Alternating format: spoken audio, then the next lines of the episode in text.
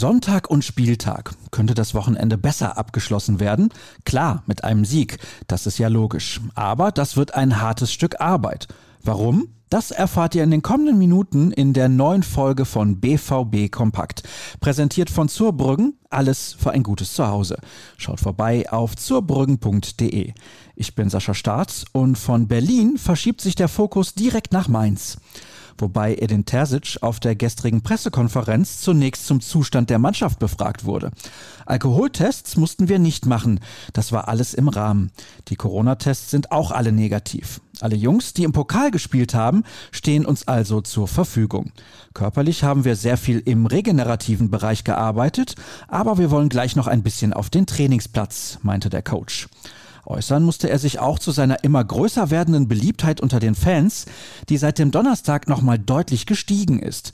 Viele würden sich wünschen, dass Terzic der Chef auf der Bank bleiben würde und die Borussia auf keinen Fall verlässt. Ich bin unheimlich stolz, Teil dieses besonderen Vereins zu sein.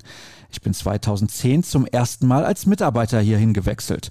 Der Verein hatte also 101 Jahre ohne mich, die super geil waren und ich hoffe, dass er auch nach mir noch ganz viele geile Jahre haben wird. Jetzt ist mein Job, die Mannschaft auf die letzten beiden Spiele vorzubereiten, wiegelte er das Thema gewohnt charmant ab.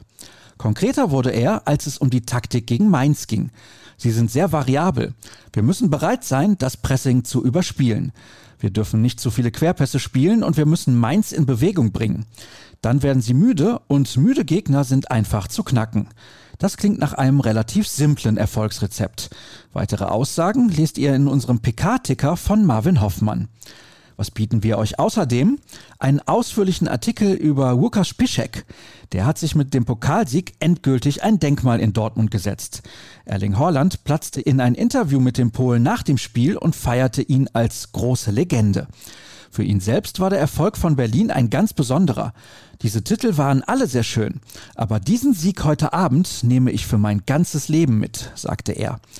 Dirk Krampe hat Pischek und den letzten Höhepunkt seiner großartigen Karriere nochmal genauer beleuchtet. Vom Blick auf die Vergangenheit kommen wir zudem auf die Gegenwart und den heutigen Tag. Wie immer liefern wir euch die 09 Fakten zum Spiel.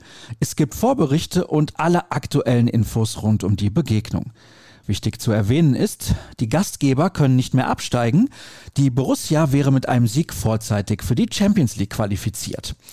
Um 17 Uhr startet dann unsere Live-Show auf YouTube, Facebook sowie Twitter. Ich begrüße euch aus unserem TV-Studio. Für uns vor Ort ist Sascha Klaverkamp. In der Redaktion gibt Dirk Krampe Vollgas. Die Partie selbst, die um 18 Uhr angepfiffen wird, überträgt Sky.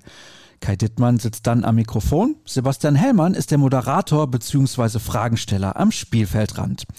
In der Halbzeit und im Anschluss liefern wir die Analyse.